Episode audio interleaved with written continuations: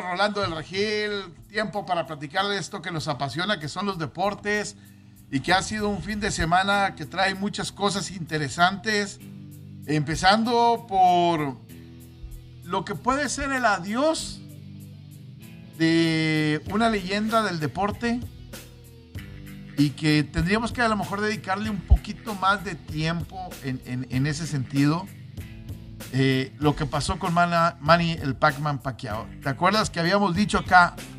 No es, no es un peleador fácil, no es un bulto. Lo que pasa es que la gente luego, ah, le cambiaron de peleador.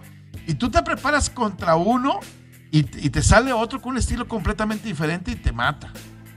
¿Cómo estás, Enrique? Te saludo con mucho gusto. Eh, saludo a todo el auditorio de Wall Street Journal. Saquen el multivitamínico. Espero se hayan tomado el aceite de castor porque vamos a hablar de temas un poquito más complejos el día de hoy. y sí, eh, al parecer los pasos laterales no le salieron bien al filipino. Y la derecha, estos volados por parte de, Jordan y Sugas, acabaron por mermar bastante la humanidad y la cabeza de, de Manny Pacquiao. Lo que pasa que Jordani Sugas es un peleador y acá lo habíamos platicado el, no me acuerdo si fue el viernes o fue el jueves, donde yo les decía, es uno de los mejores contragolpeadores que hay. Es un peleador que la gente no lo conoce tanto porque pues estaba, es un cubano, eh, peleó mucho tiempo, en peleas de amateur, vamos a decirlo de esa manera, medalla de bronce medallas y todo ese tipo de cosas. Y, la gente no lo conoce.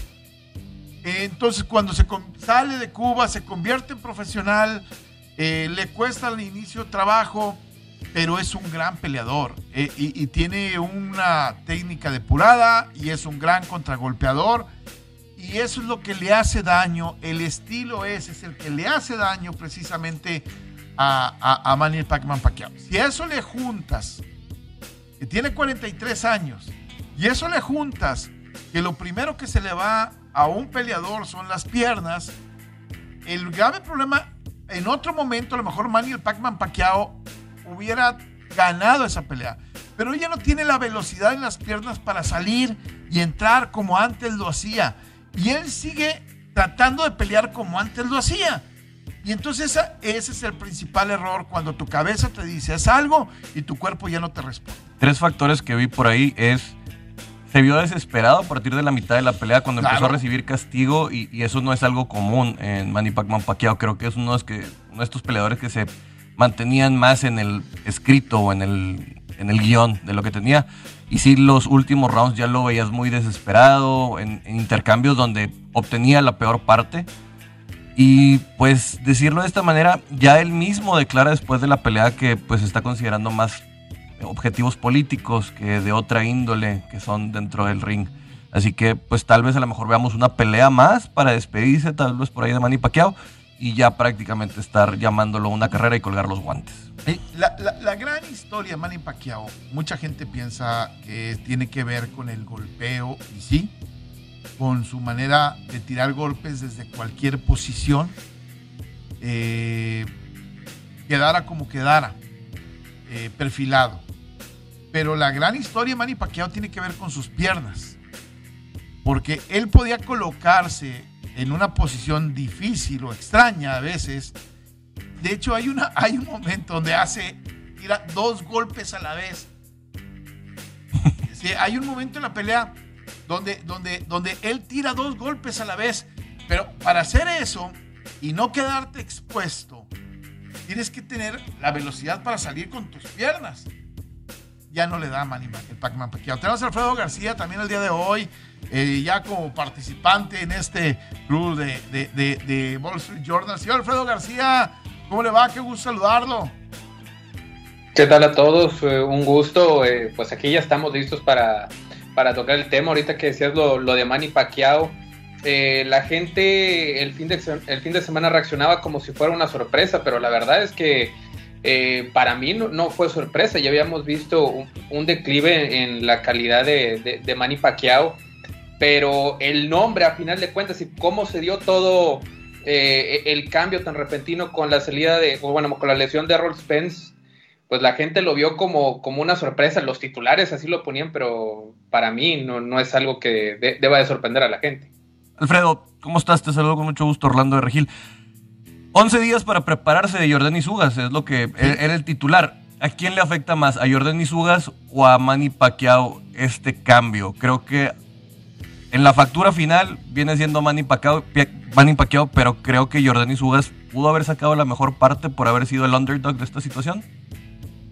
Sí, obviamente pelea sin... Eh eh, la presión, Manny Pacquiao siendo su pelea, que bueno, él dijo que probablemente su pelea de retiro va a buscar la presidencia de, Filipinas, pero es una situación, se podría decir que dispareja quizás por la poca preparación para el cubano, pero él ya estaba preparándose y, demostró su calidad porque es campeón del mundo. Mira, lo de, lo de, yo creo que era ventaja para Ugas. Ugas sabe cómo pelea Pacquiao. ¿Quién no sabe cómo pelea Pacquiao? Claro, es, más fácil el, scouting. Exactamente. Y, el caso de, el caso de, de, Manny, yo creo que él no sabía. Aunque no hay nada bajo el agua. Si yo podría determinar que vas a pelear contra un contragolpeador, sí, pero la preparación fue diferente. Eh, si tú peleas contra Márquez, él tuvo que haber hecho una preparación parecida a lo, de Márquez eh, saber que si tú vas a tirar la mano derecha, te va a venir, el, digo, la mano izquierda, te va a venir la mano derecha inmediatamente eh, después. Eh, y, no se pudo quitar la mano derecha durante toda la pelea. No supo cómo. Antes, esa parte incluso tiene que ver con el caminado. Ese es un ballet arriba del ring. Ese es un ballet para la gente que piensa que el boxeo es nada más las manos, no. El boxeo son las piernas. ¿Dónde estás perfilado? ¿Dónde te alcanza? ¿Dónde no te alcanza? Y creo que Manny Pacquiao, el principal problema fueron sus piernas el, sábado. Ya no le dan sus piernas y eso obviamente le va a costar trabajo eh, poderlo aceptar. Eh, bueno, el principal problema de Manny Pacquiao fue el principal problema de un boxeador veterano. Ya no te dan eh, las piernas, a, menos de que seas este Floyd Mayweather, digo, todavía ya arriba de los 40 años Floyd Mayweather, eh, pero creo que eh, es, algo normal.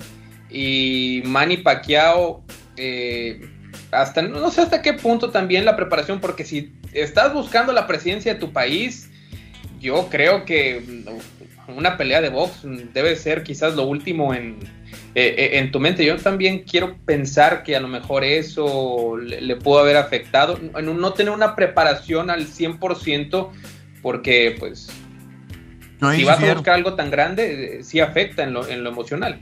Ahí difiero, creo que hay países que si eres campeón mundial te, ayuda más a ser presidente de, la República que representes. Pero en este tema creo que también el factor de la sincronía cintura-piernas te acaba por cobrar, sobre todo cuando te llegan a orillar o para salirte más tranquilo de cualquier situación en la que te veas. Cuando viene una ofensiva rival, eh, por decirlo, bueno, un ataque por parte del contendiente. Y ahí es donde entendí que Manny Pacman Pacquiao se veía muy, muy mermado o diezmado de, lo que veíamos anteriormente. Eh, en las apuestas, por ejemplo, las apuestas decían que esto se iba a ir a, la decisión, no esperaban este, un knockout y ahí tenía la ventaja el cubano porque teniendo mejor condición física, aguantando más, poder esquivar, poder atacar, llevarse a, a Manny Pacquiao a la distancia e, era una desventaja para Pacquiao. Ahora, este, ahorita que decías las apuestas, ganaron los casinos el fin de semana en todo. en todo el fútbol, el Real Madrid y el Barcelona empatan, Paquiao pierde, este, empiezas a ver todo, lo de abajo salió este fin de semana. Sí, y eso que tuvimos en la costa este un huracán que no permitió que tuviéramos muchos juegos el día de ayer. Así que por lo menos hicieron un guardadito bastante del sábado y sábado de la noche. Eh, eh, exactamente. Pasamos a, otro tema. Este, ¿Seguimos con el box? ¿O seguimos? Porque se me hace un tema polémico y no sé cómo los vean ustedes. Acaba de ser entrevistado Julio César Chávez por Jordi Rosado. Y el tema principal es que circula un video donde él habla que en la pelea del, con el macho Camacho tenía probablemente a toda la serie de narcos sentado en su mesa y él estaba pidiendo un pase de perico, por decirlo de manera coloquial. Y creo que, no sé cómo lo ven ustedes, pero esto en vez de hacerle un favor al boxeo, sigue siendo algo que puede ir en detrimento y que se sigue viendo como uno de los grandes campeones del mundo a Julio César Chávez, pero que lo ves como este tipo que siempre estará ligado con la cuestión de la drogadicción y los cárteles de Sinaloa. Mira, lamentablemente, y esto hay que decirlo, Julio tiene una vida arriba del ring muy impresionante, pero abajo del ring vivió momentos muy tristes y muy eh, feos para, para, para mantenerlo como un ejemplo dentro de lo que es un atleta de alto rendimiento. Y, y es una, de los pasajes es esa.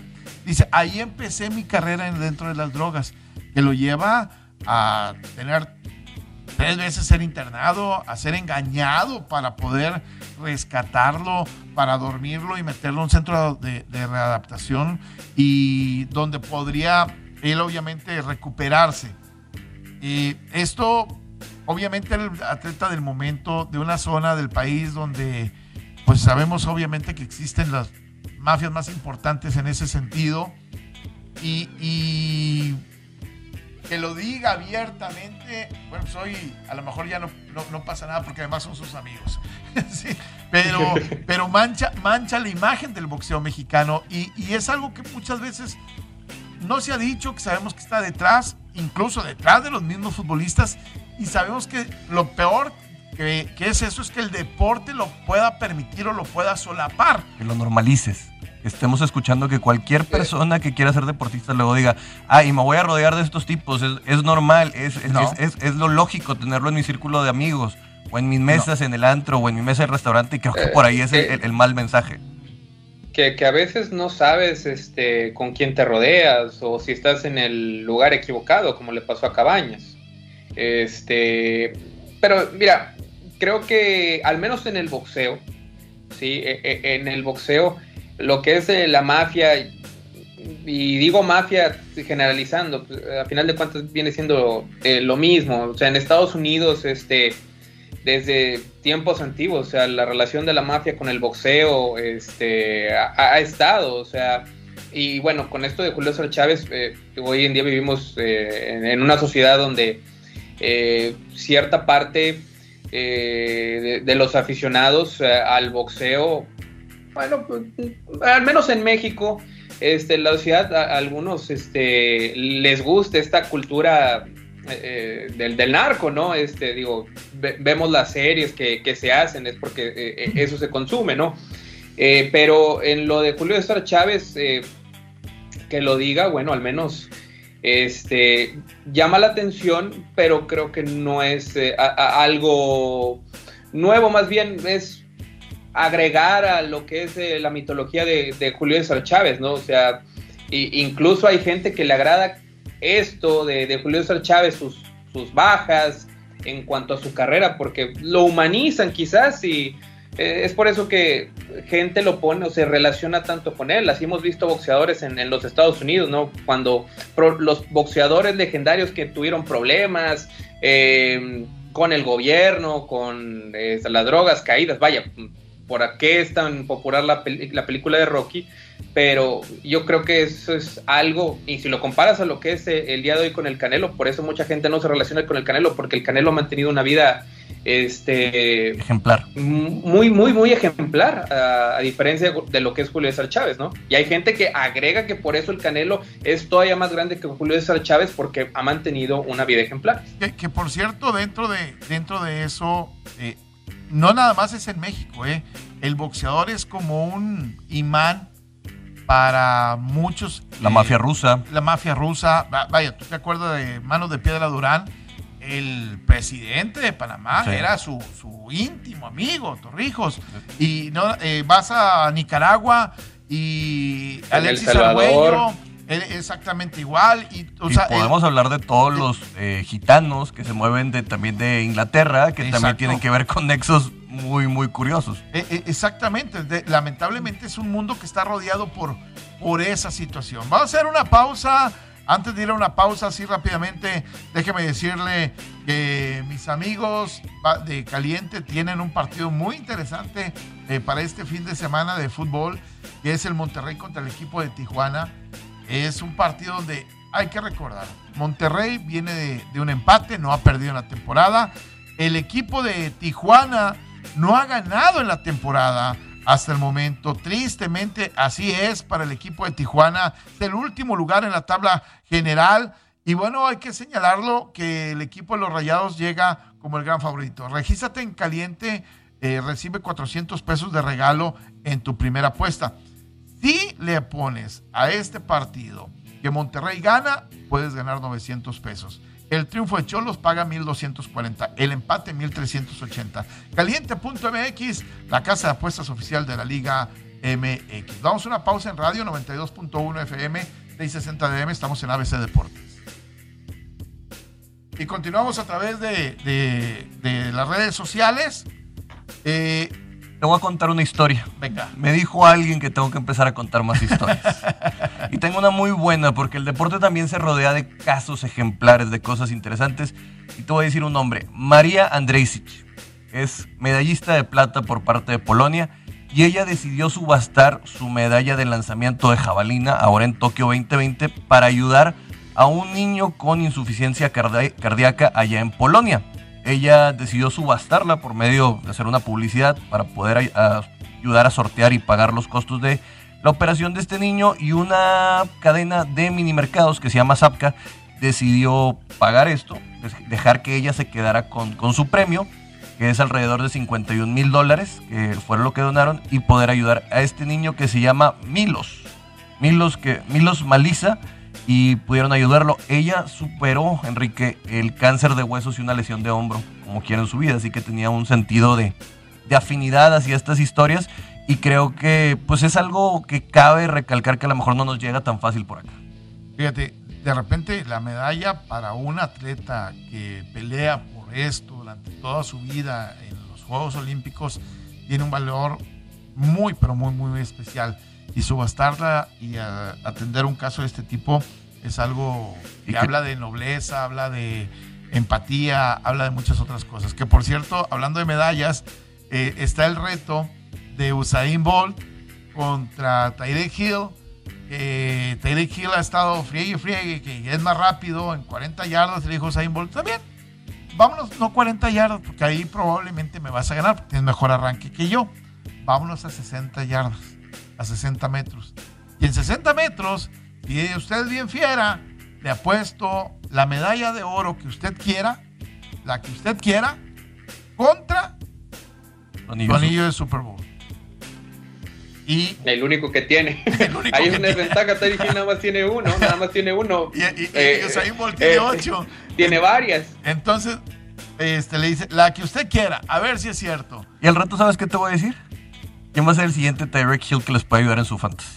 Pero que se queden hasta el último corte para estar hablando de esto, porque a lo mejor les puede ayudar bastante. Al señor Alfredo García no le gusta el fantasy. Le encanta.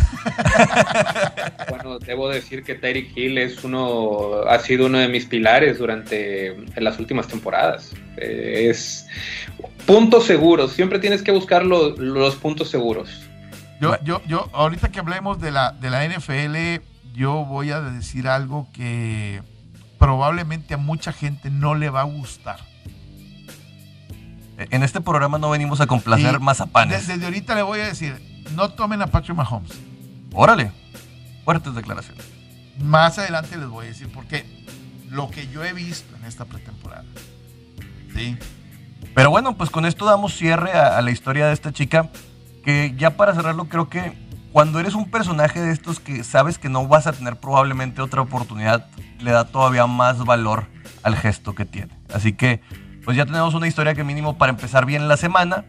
Y pues con esto, ¿qué te parece si cambiamos a la MLB? Porque tuvimos algo donde un tipo venezolano se inscribió en la historia de las grandes ligas.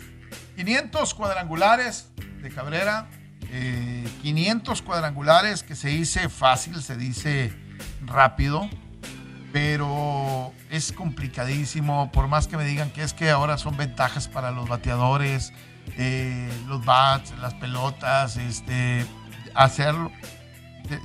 este, hacerlo está complicadísimo. Estamos de regreso ya en, radio. Y, lo que este muchacho ha hecho es algo espectacular. Y, y, la pregunta ayer era, ¿quién es el que sigue que se meta a ese club selecto? Y la pregunta también era, ¿le alcanzará hasta dónde para poder llegar y, terminar su carrera? Sí, uno de los casos que cuando hablamos de estas cifras de, de cienes, eh, hoy vemos también batallando a Albert Pujols por, por, llegar a los 700 y que son historias que, que son dificilísimas porque son historias de constancia, de no lesionarte y de, y de como quiera mantenerte relevante porque cuando ya te vuelves un bateador designado se hace todavía más difícil. Es más fácil cuando todavía puedes ser relevante como jugador de campo. No sé cómo lo veas. La, la, lucha por mantenerse eh, productivo para un equipo. Porque e, es ahí después donde eh, un veterano batalla más, no por el hecho de, no poder hacerlo eh, en el campo, porque te da una oportunidad. O sea, tú puedes estar seguro, pero luego los equipos no confían en ti, tienen sus dudas y, es ahí donde eh, se complica. Para Miguel Cabrera este, lo logra y la gente estaba ansiosa, querían que fuera en el estadio de, los Tigres, pero bueno, terminó siendo en, Canadá. Y, con esto ahora, bueno, él no es como que se vaya a calmar. Eh, ciertamente los Tigres de Detroit es un equipo que no va a calificar, es uno de los peores equipos eh, de grandes ligas, pero él mantiene una motivación todavía, que es poder estar en el club de los 3.000 hits. Está 45. O sea, la temporada para él, pues no podemos decir que ya se acabó ya teniendo los 500 eh, cuadrangulares. Él busca el poder estar en, en el club de los 3.000 con 45 hits más no sé si lo va a lograr en esta temporada, no sé, pero está muy cerca y creo que esa es la, misión, o sea, mantiene esa motivación. Fíjate, al, que, al club selecto en el que entró, hay 28, nada más, y, los, los ranquean a los 28. En el 28 ponen a Sammy Sosa, que tiene 609 cuadrangulares. En el 27 a Rafael Palmeiro, con 569. En el 26 a Gary Sheffield, con 509. Yo a Sheffield lo pondría abajo de Sosa y de Palmeiro. Pero bueno, a Mark Maguire lo ponen en el 25 con 583. Todos estos eh, manchados, a lo mejor algunos por la por era de los esteroides. Al Big Papi, a David, David Ortiz, 541. Reggie Jackson, Reginaldo Martínez Jackson, 563. Ese debería estar a mero arriba, hombre. Y luego 22, Eddie Murray, con 504. Willie McCovey, 521. Harmon Killebrew, este no los vi ya jugar, 573. Ernie Banks, 512 en el 19. Eddie Matthews, 512. Este, que viene siendo Eddie Murray. Eh, Jim Tommy, 612. Manny Ramírez lo pone en lugar 16 con 555. Miguel Cabrera lo pone en el lugar 15. Fíjate, arriba de todos estos que mencioné con 500 cuadrangulares. Frank Thomas, 521 cuadrangulares, lo pone en lugar número 14. O sea, lo, ponen, no solamente miden los cuadrangulares, sino miden los hits, carreras impulsadas, todo lo que hicieron, ¿verdad? Y, eso que Miguel Cabrera eh, tiene una triple corona. Es lo que voy a mencionar. Eso es lo que voy. Frank Robinson, 586 cuadrangulares. Mel Ott, 511. Mike Smith, 548. Alex Rodríguez lo ponen ya, este es el top 10. 696 cuadrangulares, se quedó 4 de los 700. Pero yo creo que Alex Rodríguez se retiró antes de que le viniera un escándalo. Algo pasó que de repente me voy mañana. Bye, adiós. Este, Aparte no, yo, yo, creo que se retiró porque el, negocio. Estaba, yo, estaba yo en Nueva York. Fui un día antes al béisbol. ¿Por qué te retiraste un día antes, mendigo? me hubiera tocado la despedida. Albert Pujols 676, Jimmy Fox 534. Eh, esos son los que están hasta el lugar 8. Y luego, Ken Griffey Jr. contra Mickey Mantle. Ken Griffey Jr. 630, Mickey Mantle 536 cuadrangulares. Ponen en el 7 a Ken Griffey, en el 6 a Mickey Mantle. Y luego, 5, Ted Williams 521. 4 Hank Aaron, que es el líder de cuadrangulares este, detrás de Barry Bonds, eh, pero lo ponen con 755. Barry Bonds, 762 cuadrangulares, lo ponen como el número 3. Willie Mays, 660. Y el número uno no lo pueden quitar por más que quieran. Y, no lo van a quitar nunca. Baby George el gran, el gran, el gran y maravilloso Bambino. Exactamente. Porque siento que están de acuerdo en eso ahorita. ¿Eh? No, no, no, no. Pero. Sí, sí, simplemente cuando, eh, hay, hay, cuando se diga el nombre de, de Babe Ruth hay que decir, gran y maravilloso Bambino. Ay, juez, pero bueno. es que le va a Boston el señor y le duele va, que se haya ido. a meter 27 anillos y cosas ahí, pero está bien, se las voy a dejar ahorita. había que brincar al, al barco de los ganadores. Oye, Boston, ¿qué pasa con Boston? Sale Alex Cora a declarar que ya le da vergüenza y creo que se tardó, ¿eh? Y por ahí también Shane Bloom, el general manager, sale a decir que si no llegan a la pretemporada es por causa de su oficina. Y sí, claramente han hecho las cosas muy mal, pero no desde ahorita, Enrique. Desde la salida de Dave Dombrowski, que era el gerente general que armó a los Detroit Tigers y que armó también a Boston Red Sox cuando quedan campeones. Eh, el relevo siempre ha sido un problema. Me acuerdo esas épocas donde estaba Heath Henry, que estaba también el caso de Brandon Workman, donde el mismo Matt Barnes. Y el único que tenías ahí que destellaba era realmente Craig Kimbrell. Y ahorita el relevo está peor que nunca y también la rotación abridora. Así que Boston se ha vuelto muy frágil en el caso de que si les empiezan a hacer daño de repente como que se congelan y, no pueden hacer las cosas bien. Y el caso es que vimos lo que pasó con los Texas Rangers, uno de los peores equipos con peores rachas y que te meta 10 carreras en tu casa y que tú nomás le hagas una. Sí, el sábado. Ah, quiero mencionar algo sobre eso porque, mira, al menos en el caso de los, de los Texas Rangers, que hoy hay partido, o es eh, extraño que los lunes este, hay un partido ahorita a las, a las 12.10, este, pero de repente es un garbanzo de a libra, al menos en el caso de, los eh, Rangers de Texas. ¿Por qué? Porque, digo, así le pasó, digo, tienen victorias, este, pero hay que recordar lo que le pasó con los Dodgers. De repente ah, iniciaron serie con los Dodgers, los Dodgers ganaron el viernes y el sábado le metieron 12 carreras, entonces, y luego ya volvieron las palizas a, los Rangers de, Texas. Al menos el caso de los Rangers, este, sí creo que fue algo fugaz, pero está dentro de una situación donde han perdido eh, muchos juegos los, eh, los Rojas, entonces es algo particular. Ellos ganaron el, el viernes tranquilamente eh, los Red Sox. La estadística dice que después de que dan una paliza los Rangers, el equipo al que se la dieron gana. O en el caso de que si fue el último de una serie, el punto es que no ganan el siguiente juego. Muy raro. Y normalmente es por paliza. Y normalmente la ley de los porcentajes los ajusticia, ¿no? Sí, pero el tema ah. es más por la operación de Boston, porque es lo que le está pasando que se ve que Cora no encuentra esto. Mira, vámonos a esto bien fácil, en los standings. Está siete juegos Boston de Tampa. Hace un mes era líder Boston. Sí. O sea, Boston ha perdido, si mal no recuerdo, nueve de los últimos diez o ocho de los últimos diez. El equipo de Boston, a, esa fue una debacle. Mientras que en el otro lado, Yankees enrachó, ¿no? Lleva nueve de forma consecutiva. El equipo un, equipo completamente diferente después de, del, break del juego de las estrellas. Exactamente. Cuando hace calor, dudas y ese es tu cuerpo diciéndote tengo sed. Por eso hidratarte es como es darte un chapuzón a mediodía. Con E pura, ama tu cuerpo, hidrátate sanamente. Vamos a una pausa y regresamos rápidamente. 92.1 FM 660 DM, estamos en ABC Deportes. Continuamos a través de la red. Y lo dijimos aquí, Enrique. Ah, bueno. Sí. Lo dijimos aquí y se acabó cumpliendo. Los Cincinnati Reds acaban de meterse en zona de playoffs como comodín y se acaban de salir los padres de San Diego, que las cosas no funcionan para ellos.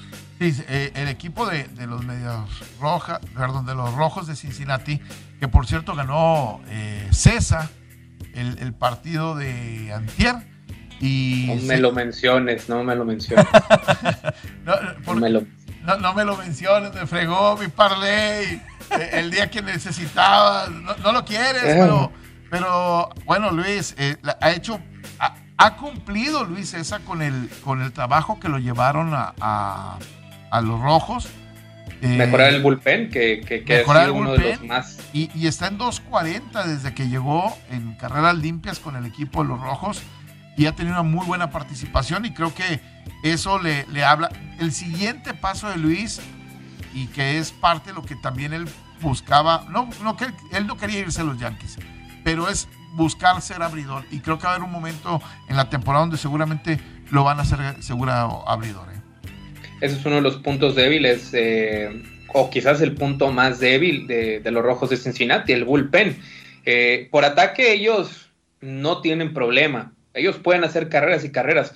E, el problema es que, vaya, incluso en el juego donde eh, hablábamos, que entras esa y pierden una ventaja, terminan ganando el juego.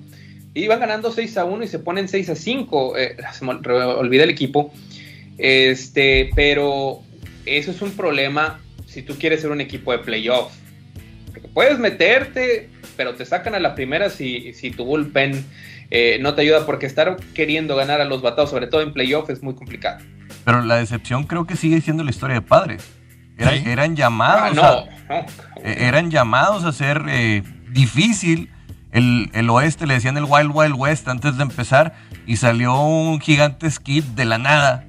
Y realmente es el que ajusticia a los Dodgers, que aunque llevan creo que ahorita nueve ganados al hilo, pero los padres entre las lesiones de Fernando Tatis y que no ha funcionado esta rotación que a muchos hablábamos que nos podía dar miedo con Yu Darvish y también con Blake Snell, han quedado muchísimo de ver. Llevaron en desesperación a, a, Jay Carrieta. En, desesperación lo llevaron y ya se lesionó. 13 juegos de ventaja le saca Gigantes, que es el mejor equipo en este momento en grandes ligas. 13 juegos de ventaja son demasiados juegos los que le sacan. Vámonos a, ahorita que dijiste Padres y San Diego, me vino los cargadores contra los 49 y creo que la gente está esperando que hablemos de, de NFL. Es en este momento lo más interesante porque hay muchos tópicos que se dieron el fin de semana. Desde la paliza de mis titanes de 34-3 al equipo de Tampa hasta el día de ayer, el duelo que están teniendo por la titularidad en San Francisco donde hoy Mike Shanahan dice, este, perdón, Kyle, Shanahan, bueno, el papá también tendrá que ver ahí, este, pero Kyle dice, no tengo coreback abridor todavía definido. Eh, Trey Lance tiene un buen partido, eh, e ilusiona a los 49, eh, pero ayer discutía yo con Alfredo y le decía, juega contra el segundo equipo, del contrario, está jugando contra el segundo equipo. Tema interesante, eh, por parte de los San Francisco 49ers, preocupante los drops y las intercepciones que pasan por pases atrapables. Creo que si esa serie ofensiva no hubiera acabado por cómo rebota el pase en Brandon Ayuk, tal vez Jimmy Garoppolo en este momento tendría un poquito más de credibilidad. Porque la gente está, está cayendo en el mismo sistema que está cayendo con Andy Dalton, pero creo que las credenciales de Jimmy Garoppolo son un poquito mayores que las del pelirrojo que está en Chicago pero no lo vi mal. Sí vi problemas de puntería un poquito, porque vi un pase con Tony Warner donde sí va muy alto y no tienes que estar tan forzado, y uno donde vuela un receptor. Pero Trey Lance es, es el juguete nuevo, es Buzz Lightyear. El problema de Buzz Lightyear es que también te enteras que eres un juguete más en determinado momento y creo que todavía no está listo. Donde le puede ganar en este juego que lo vimos de diferencia es que ya lo dejaron utilizar sus piernas, ya lo dejaron un poquito más correr y escaparse y eso por ahí le da. Yo creo que en este caso, Kyle Shanahan dijo una frase: Pissed off Jimmy plays off better. Así que él, como que quiere hacer enojar a Jimmy Garoppolo para el último tercer juego y empezar mejor la temporada. Motivarlo, motivarlo. Mira, eh, yo veo la historia de Garoppolo este, con los Patriotas, este, siempre estuvo ahí cuando Tom Brady se es suspendido, entra, gana, pero se lesiona. Y algo de lo que pasa con los 49 su primera temporada, el segundo juego se lesiona, regresa, todo bien, Super Bowl, pierden, la gente empieza a dudar de él, pero después la siguiente temporada, que es la pasada, pues vienen las lesiones y eso es lo que a la gente lo, los pudo haber hecho que se, enamoraran de, de Garópolo, ¿sí? Y por eso la gente se va con el atleta, con la adrenalina del atleta, como lo que está pasando en Chicago, ¿no? Este, quieren ver eh, emoción y que pueda ganar el mariscal de campo también con las piernas y a veces no te da el, brazo, pero ojo, que así hemos visto muchos casos de mariscales de campo que son grandes atletas y, que no se desarrolla, ¿no? Pero es que todos buscan su Patrick Mahomes, la realidad. Ah. todos buscan su Patrick Mahomes. Ah, e, en este caso, este, a mí me parece que va a terminar abriendo con Garapolo la, la temporada. Y es lo más sano, es lo más sano que puede hacer el equipo de, de San Francisco. Ya después, pues, eh, apretar el botón de, de, alerta, ¿no? Que, no sorprendería, la verdad, es San Francisco. Ve lo que le hicieron en su momento a Alex Smith. La emoción los llevó a meter a Colin Kaepernick. Y llegaron al Super Bowl, sí. Pero en el momento donde necesitabas experiencia, ahí fue donde extrañaste a Alex Smith pero es, un, es una oficina muy, muy diferente la que yo hablaría aquí. Adam Peters es principalmente más general manager que, John Lynch. Y lo que yo veo aquí es John Harbaugh era una persona un poquito más... Eh, ¿cómo Jim, Harbaugh. Jim, Harbaugh. Jim, Harbaugh. perdón, Jim Harbaugh, más visceral. Y creo que le ganaba el hecho de que su segunda ronda fuera este Colin Kaepernick, que él lo, hubiera escogido, y eh, Alex Smith no le daba lo que él quería. Él, quería ser su, equipo, ¿no? Eh, de mi selección. Y en este caso yo creo que sí se puede llegar a, no quiero decir podrir, pero creo que sí pueden llegar a precipitarse con Trey Lance, que recordemos que nada más tuvo un juego el año pasado porque no pueden jugar por el tema de pandemia, y tuvo partidos donde solo lanzaba 14 pases. Y no sé si tiene un cañón de brazo este chico, pero creo que todavía le falta ajustarse a la velocidad de muchas cosas y de defensivas nuevas. Y que Patrick Mahomes, él mismo lo dijo, yo no sabía leer defensivas hasta que Alex Smith me enseñó. Y, son procesos escondidos por ahí que, muchos no valoramos. Tema Patrick Mahomes. Sí, están escondidos lo de, lo de Patrick Mahomes porque a la gente se le olvida que él estuvo una temporada sin jugar. Es correcto. Eh, tema Patrick Mahomes. Eh, yo no lo he visto bien en la pretemporada. Eh, habrá quien diga, no, pues es que Patrick Mahomes es el, papá de los pollitos y el mero. Bueno, yo lo he visto dudar demasiado, incluso hasta su expresión corporal. Eh, yo no sé si Patrick Mahomes quedó tocado como aquel boxeador que, voy a poner un ejemplo, como Meldrick Taylor, jamás volvió a ser el mismo después de aquel knockout que le dio Julio César Chávez. Eh, yo no sé si ese golpe en el Super Bowl lo, le hizo perder confianza. Eh, en este partido en lo particular que juegan los jefes contra el equipo de los Cardenales, que gana el equipo de los jefes, hay tres o cuatro jugadas donde Patrick Mahomes tiene su bolsa de protección correcta y él se sale y él hace que lo correteen porque pierde las asignaciones de los bloqueos. Incluso en la jugada donde viene la intercepción, él tiene la bolsa, todos están bloqueados. Él un pasito adelante en la bolsa, tenía un hombre completamente abierto y lo hubiera conectado. Él se sale, revoca que la corretiza y empieza 20 yardas para atrás, tira el pase y viene la intercepción. Empiezo a ver en, Patrick Mahomes ese tipo de conducta. 10 de 18, ¿eh? 18 pases, completó 10, una intercepción, 78 yardas. Y muchos de los pases que completó fueron pases cortitos de 5 6, eh, 7 yardas, trayectorias cortas donde después eh, ganaba, ganaban yardas. Lo de Patrick Mahomes, los dos partidos que le he visto, no lo he visto nada bien. Ojo, su mejor corredor, Edward Selaire, parece que está fuera toda la temporada. Se habla de una lesión de rodilla. Sí. Todavía no han dicho si es eh, algún ligamento. Sigue en evaluación. Sí, está en evaluación, pero al parecer lo que dijo Andy Reid es que no se veía bien y que podría ser que, está en duda, vamos a decir todavía, todavía su temporada. ¿eh? Una de las... Eh, es medio eh, es medio complicado poder decir una lesión, vaya, este, pronosticaban hace unas semanas que Carson Wentz iba a estar fuera casi media temporada y hoy ya regresó a entrenar. Este, a veces hay que, que, esperar. Sobre lo de Patrick Mahomes, para agregarle a, tu teoría, él mismo dijo, que después del Super Bowl, eh, todo, en todo el momento de, en el off-season, él decía que no podía dormir porque no podía aceptar eh, el hecho de no haber tirado un pase de anotación en el Super Bowl. Algo que puede ser un trauma, tal vez. Yo no sé qué tanto le afecte en su mecánica el que haya sido toe turf. No, no sé cómo se traduzca esta lesión de... El, del pie. Sí, es, es, uno de los dedos, eh, ¿no? Sí, el, dedo, el dedo Gordo. Dedo de campo artificial, más bien vamos a ponerlo así, ¿no? Sí, bueno, e, el caso es que tiene una lesión y no sé qué tanto le afecta en su mecánica a Patrick Mahomes, porque recordemos que hasta corre chistoso él. O sea, no, no, no, es como esta forma de, de, de, tener una mecánica normal y a lo mejor por ahí le molesta o no se siente seguro. Y trabajando con una nueva línea prácticamente revampeada toda, que de hecho Blight va a estar fuera del centro de los Kansas City Chiefs.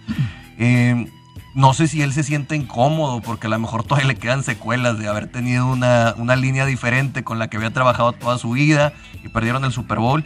No se ve tan confiado. Creo que por ahí se van a estar aprovechando mucho, muchos jet sweeps y cosas de ese estilo para darle tranquilidad a lo mejor en las primeras jornadas. Y, y, en este partido, por cierto, donde tiró 18 pases, hay dos ocasiones donde sale corriendo y me lo maraquearon, este, le dieron, le dieron sólido. ¿eh? Hablando de darle sólido y pasando brincando otro, a otro juego.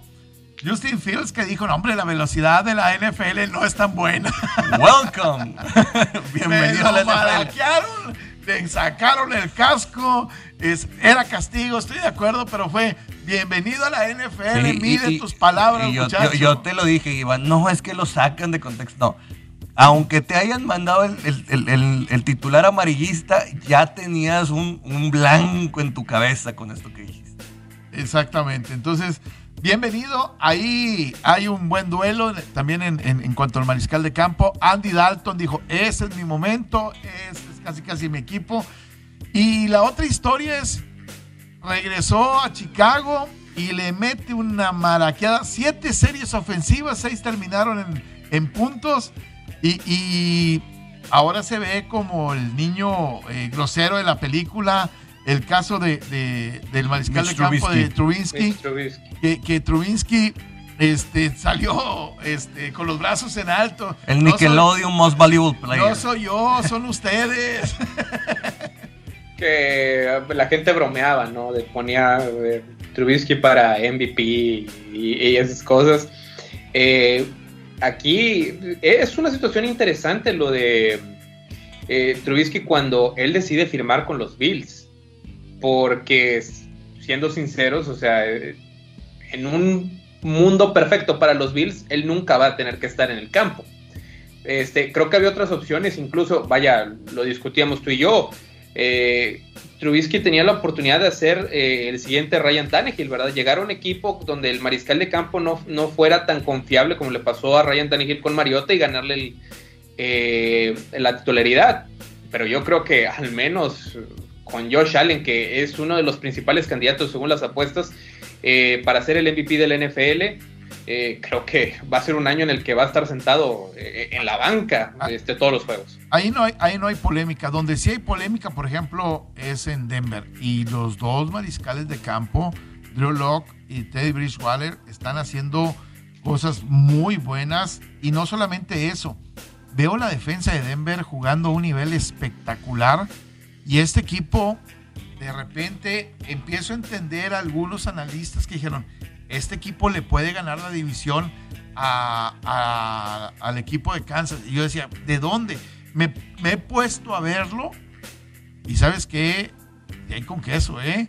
la, división... está abierta. Hay que ver a Justin Herbert con el equipo de, de los cargadores pero se está complicando la división para el equipo de Kansas. Estoy viendo una división más difícil de lo que mucha gente suponía. Sí, probablemente los Chargers no vayan a tener tan, no vayan a ser tan agresivos como fueron la temporada pasada. Falta ver con, su nuevo head coach cómo, cómo lo van a manejar.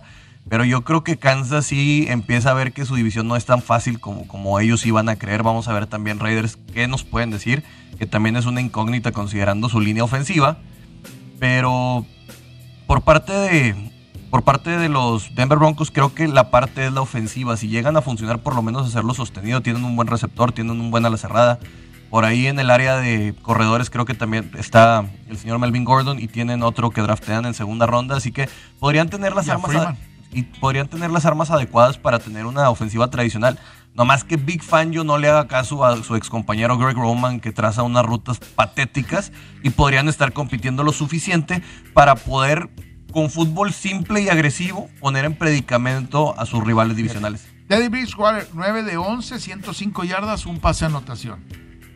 Eh, Drew Lock, 9 de 14, 80 yardas, eh, tuvo dos capturas, pero estamos hablando de que entre los dos tiraron 25 pases y completaron 18 y sumaron casi 200 yardas y un pase de anotación. O sea, el duelo entre estos dos está siendo muy, pero muy parejo y muy entretenido. Yo, yo creo que hay, eh, em, hay algo que agregar en, en, esa división y ahorita, bueno, en el fin de semana este, hubo mucha información, pero Raiders y Broncos son de los principales equipos que al menos en las apuestas ponen que el próximo año eh, todavía se menciona que si pueden hacer un cambio, yo creo que va a ser hasta el próximo año, como el, el destino de Aaron Rodgers, el equipo que tendrá Aaron Rodgers la próxima temporada. Entonces, y luego Aaron Rodgers sale a decir que este, si le vuelven a, dar la oportunidad para ser conductor de este show de juegos de, de, Jeopardy, este, podría ser, y creo que eso es una de las cosas, digo, Las Vegas, Denver, está un poco más cerca de, Los Ángeles que, que, lo que es Green Bay, pero creo que para lo que es eh, la amenaza de Aaron Rodgers para ya sea Teddy Bridgewater o, Drew Locke, esta temporada tiene que ser buena para ellos, independientemente de si se quedan o no para el próximo año, es eh, hacer una buena temporada porque la tentación de tener a Rogers para los Broncos, que es el principal candidato, debe ser muy fuerte. igual si hacen un buen trabajo ellos dos, pues posicionarse para que otro equipo los agarre. Y, bueno, el mismo caso para el mariscal de campo eh, de los Raiders. Exactamente. Vamos a hacer una pausa en radio, continuamos así rápidamente. Todavía nos falta platicar de Patrick Howard, que tuvo una muy buena actuación. ¿eh? Vamos a una pausa y regresamos rápidamente. Y, cerrando NFL también, creo que una de las cosas importantes es que Seattle tampoco se vio muy bien, aunque sí jugó por ahí Russell Wilson. Sí. Y que, le, está pesando un poquito la cosa en, la división más compleja de la NFL. otro de las grandes historias del fin de semana en la NFL es lo de Zach Wilson. 9 de 11, 128 yardas, dos pases de anotación. Pero la forma en que lo hace es lo que llama la atención. El pase con su ala cerrada, Enrique. Ese que vuela linebacker, pero previo al safety, una gran ejecución de este chico. Y, la conexión que está haciendo con Corey Davis, que también es otro de los eh, que está recién llegado, eh, y me parece que puede ser muy, muy interesante. Eh, la verdad, el chamaco está demostrando el por qué dejaron ir a, Sam Darnold. Eh, se va a quedar obviamente como el, como el titular. Este es para mí el único novato que va a abrir como titular junto con Trevor Lawrence. Y lo de Trevor Lawrence, ahí se los encargo hoy en la noche. ¿eh? Si Trevor Lawrence no tiene una buena actuación, yo creo que se van a ir al arranque temporada con Gardner Minshew. Yo creo que e, es muy difícil. Yo creo que la presión que tiene encima Urban Meyer este, de, su gente, de la directiva, del señor este, Chad y Tony Khan, son los dueños. O sea, la comercialización, este, yo creo que es uno de esos puntos eh, donde sí tiene mucha presión Urban Meyer. ¿Cómo imaginar que no sea eh, Trevor Lawrence el abridor en, en la semana 1? Eso es algo que con lo que tiene que vivir Urban Meyer. Dijo Tony Romo, eh, mencionó unas palabras de Zach Wilson, dijo, solamente tuve que ver tres o cuatro jugadas para darme cuenta que este, que este jugador, que este mariscal de campo, sí, es de otro nivel. Vaya, las palabras de Tony Romo es, está en un nivel al estilo Patrick Mahomes.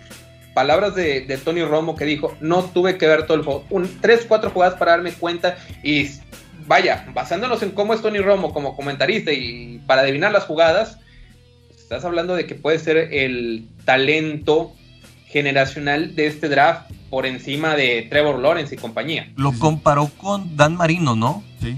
Dijo que Zach Wilson era lo más similar a Dan Marino que había visto. Sí, sí, sí, no más que con movilidad. Sí, sí, Porque Dan Marino no se, no se movía, sí, no. pero la velocidad a la que tomaba decisiones, la velocidad a la que sacaba el, el pase, es, algo impresionante. Y se está poniendo interesante esa división, porque Mac Jones también tuvo una buena actuación con el equipo de los Patriotas y, se está, y ahora con Zach Wilson. Y hasta Trubisky se está metiendo dentro de la misma división. En la... Y háganme caso, con corredor Michael Carter, créanme que les va a dar una buena sorpresa. Promedió 5.2 yardas por acorreo en este juego. Es un chico que va a venir a dar sorpresas. Y también les vengo a decir otra. Jalen Waddle es el siguiente Terry Kill. Mucha gente no le puso atención porque su última temporada estuvo lidiando con lesiones. Va a tener muchos jet sweeps que cuentan como pase por si lo van a tener en PPR. Tiene química con Tua Bailoa en esta división y va a dar muchos puntos y la gente no lo tiene considerado ni siquiera en el top 30 de, jugadores. Tua que tuvo un muy buen partido, ¿eh? Tua eh, en este juego 16 de 23, 183 yardas, una, una anotación, aunque hay que decirlo, son los Falcons. Eh, eh, están destinados a ser de, lo peor, o no nos están diciendo. Lo que mencionaste de Jalen Waddle, vaya, podría ser, vamos a ponerlo en términos este, de, la temporada pasada en el Fantasy, eh, Justin Jefferson. Justin Jefferson, y, y, lo digo porque yo lo tomé en el Fantasy, Justin Jefferson. Este, al final, la segunda parte fueron puntos tras puntos, y no importaba si, si eran puntos basura, porque también cuentan esos puntos este, pueden convertirlo en el Justin Jefferson de esta temporada. De acuerdo completamente. Desde mi punto de vista es, oro molido por ese lado, sobre todo por cómo se ve en, el Excel que ya les compartimos en la página de Wall Street Journal en Facebook, que este link, hablamos de competencia, de cuando ves que si está saturada la posición y creo que Jalen Waddle le puede sacar bastante, bastante jugo. Pato Howard. Pato Howard, mi pato pollo, mi pollo pato. Oigan, pues el sábado tuvimos esta gran historia donde Palou, este piloto, se impacta contra otro de las competencias que va por ahí. Y Pat Howard brinca al número uno del campeonato de IndyCar por 10 puntos a falta de tres fechas. Creo que lo más importante de esto es que si gana Pato este campeonato, los 40 puntos de la superlicencia estarían diciendo check. Recordemos que McLaren ya compra por completo a McLaren Arrow en esta división estadounidense que está bien curiosa porque tienen varias calificaciones y se mueven de manera diferente a lo que sería un serial normal europeo.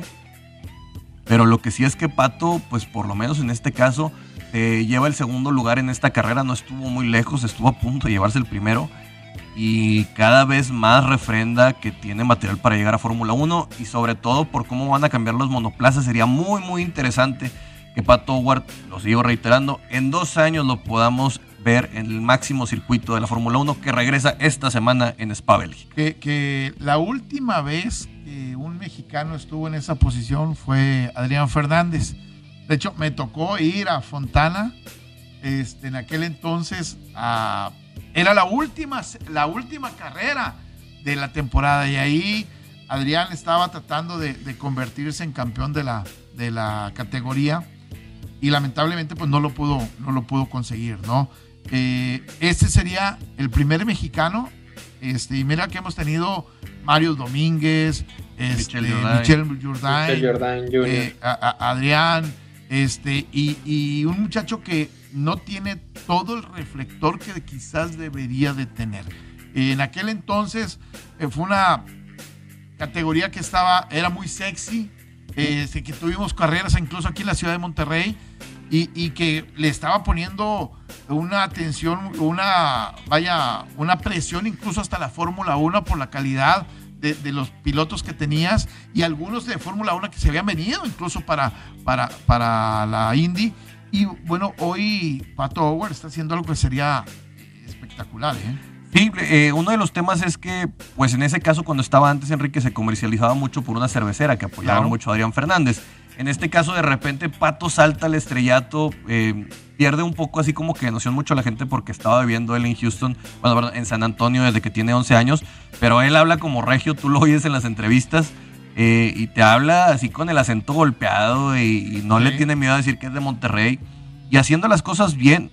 Así que esperemos que por, por el futuro de este brillante regiomontano eh, pueda mantener la constante en estas últimas dos carreras sumando tres top 5, creo que ya estaría definido y sería lo mejor que pueda haber. Eh, sería fantástico que teniendo un regiomontano de rescatar el Gran Premio de Monterrey. Por favor, ahí tienen que estar más preocupados que por estadios, que, no Exactamente, ¿no?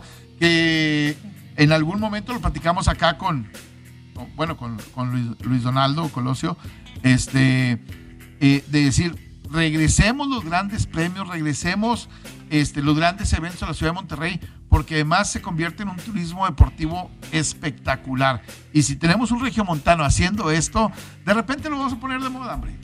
no nada más se va a poner de moda, creo que va a haber también una tendencia a continuar por este lado, a que vuelvan a salir otros Checos Pérez, Michel Jordain, los Chapulines, todos estos. también hubo esta semana 24 eh, horas de Le Mans, que ahorita ya nos alcanzamos a platicar, pero el viernes, Enrique, tenemos otra vez a los chavos de la F1 Podcast para platicar y mañana viene el Hipo Lanzargorta a hablar de MLB, de lo que está pasando. Exactamente. Gracias, Alfredo García. Gracias, Alfredo. Ánimo. Un saludo, aquí estamos. Gracias, nos que la pase bien.